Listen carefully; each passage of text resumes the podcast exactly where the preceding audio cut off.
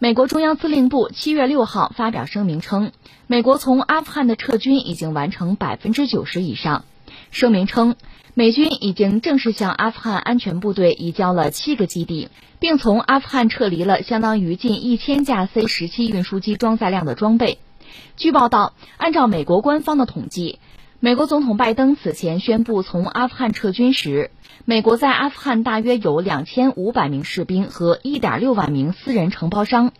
不过，据媒体披露，此外还有大约一千名美军特种部队没有被包括在官方统计数据中。拜登今年四月宣布，驻阿美军五月一号开始撤离，九月十一号之前完全撤出。近来，阿富汗国内袭击事件不断，安全形势日趋恶化。又是来自阿富汗的消息，关于美军撤军的啊，撤的还挺快哈。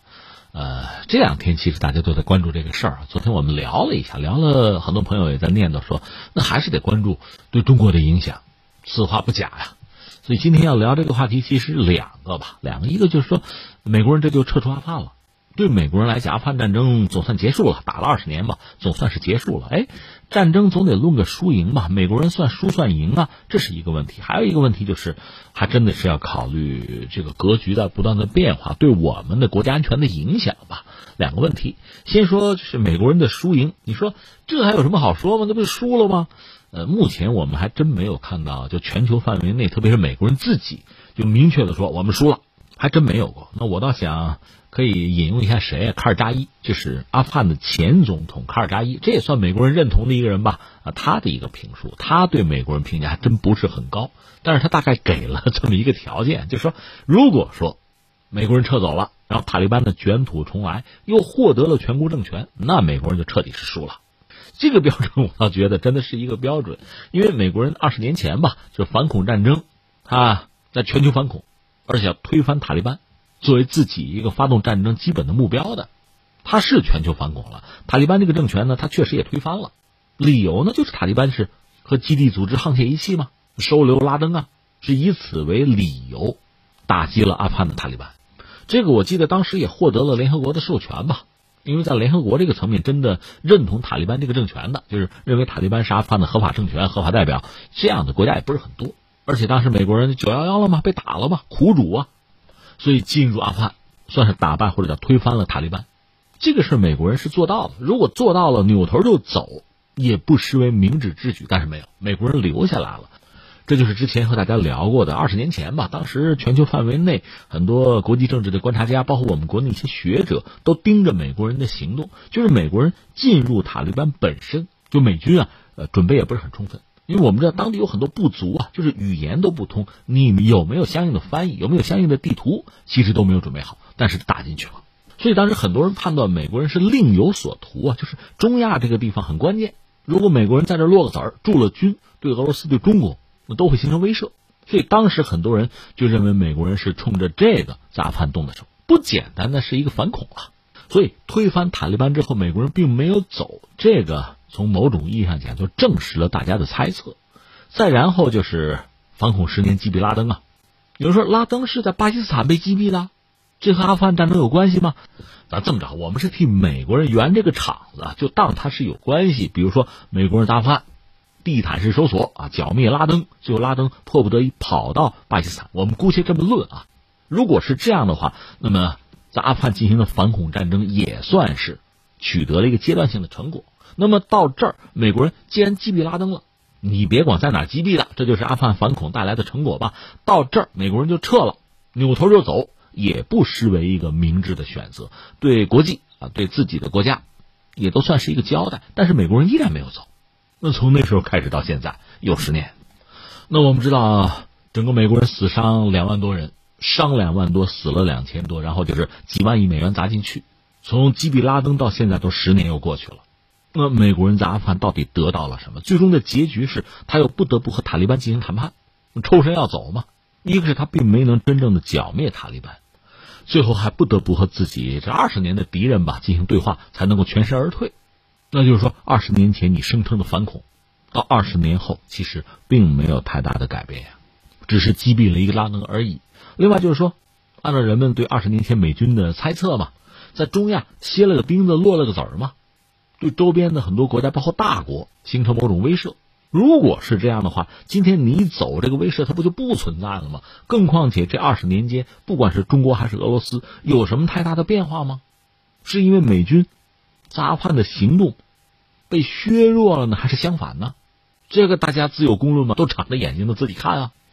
所以最后算来算去，就是美国人发动阿富汗战争这二十年吧，最终你说是胜是负，得失几何？其实这不难判断。当然，我相信大家各自的标准不同，得出来的结论呢可能也会有差异。但是你要论得失成败的话，美国人恐怕显然是损失更大。或者我们翻回来说，如果损失不大，得到的更多，那你何必走呢？这里面有一个最基本的规则：趋利避害嘛。如果得大于失，你又何必离开？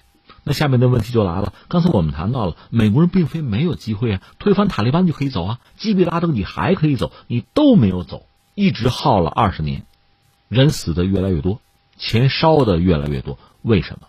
那恐怕只能说美国的决策层判断上出了问题。那么美国的战略大师呢，在冷战的时候对苏冷战啊，很多战略大师殚精竭虑、运筹帷幄，而现在这帮人是不是已经凋零了？能够为美国出谋划策、高瞻远瞩的人，是不是已经不见了？或者说，这些人还在，但是他们的话语权被稀释甚至剥夺了。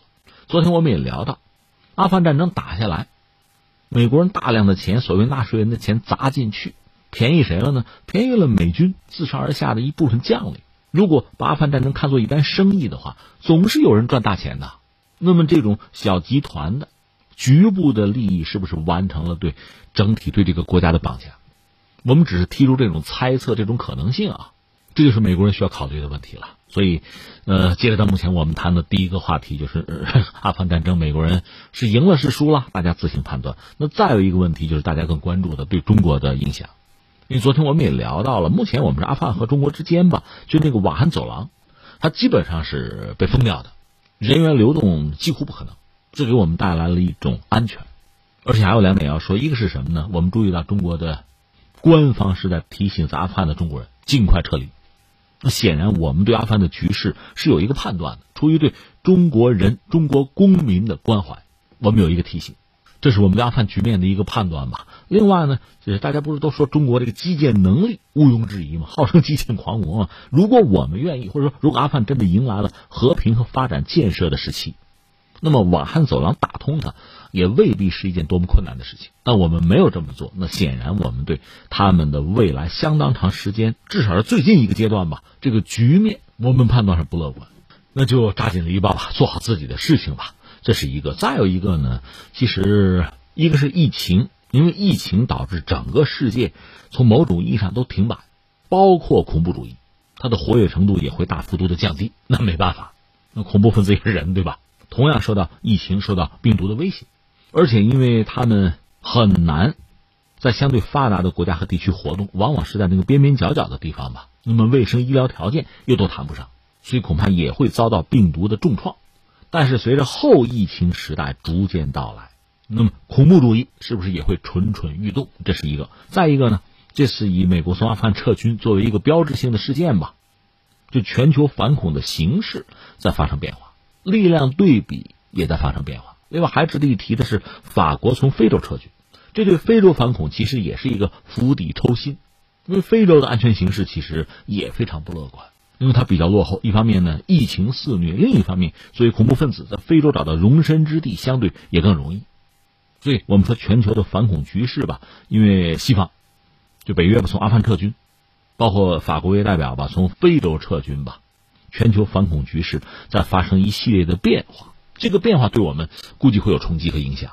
一个就是我们在非洲有自己的战略利益啊，另外呢，在亚太地区或者叫印太地区吧，我们有一带一路的倡议，也涉及到相当多的国家。刚才我们讲我们自身的安全呢，因为这个特殊的地理环境吧，应该是能够得到保障。但是，比如我们的邻国呃巴基斯坦巴铁嘛，它和阿富汗之间的联系是非常紧密的。又因为阿富汗和巴基斯坦这两个国家各自的特点，巴基斯坦也存在相当程度的这个部族政治啊，所以在民间很多部族就是阿富汗和巴基斯坦的联系是非常紧密的。另外，你比如说阿富汗的塔利班，从中分化出一支就是巴塔，巴基斯坦塔利班，他们彼此之间呢肯定有很大的矛盾了，但是千丝万缕的联系还是有的。而巴基斯坦作为我们很重要的一个合作伙伴，你比如说中巴经济走廊，它的安全在阿富汗国内的政治进入一个新阶段之后会怎么样？这当然是一个问题。另外，如果说啊，阿富汗的塔利班最后完成对这个国家的统一，甚至按他们最初的理想搞一个酋长国，阿富汗可能会进入一个呃新的阶段吧。而如果他们也没有能力完成国家的统一，阿富汗陷入一个内战的状态。那是不是又会成为恐怖主义滋生也好啊？就是其他的境外的恐怖势力转移进来，会成为一个温床，这个对整个中亚地区乃至亚太地区的局面都会形成复杂的影响。所以你看，所有这一切就要求我们真的是要未雨绸缪，要做好充分的准备。一个是还要加强自己反恐能力的建设呀，不管是对恐怖主义的打击的能力，这是军事能力了。另外还包括什么呢？相关国家，特别是阿富汗的周边国家，各种各样的合作和对话的机制，比如说上合组织，这是一个平台。另外，阿富汗的邻国吧，就是四国机制也有我们一份那么就是说，凡是有利于阿富汗的对话、和平、统一、发展的，凡是有利于我们自身的安全的，有利于“一带一路”建设的，有利于整个区域的和平发展的这样的事情，我们就应该。努力的推动，认真去做。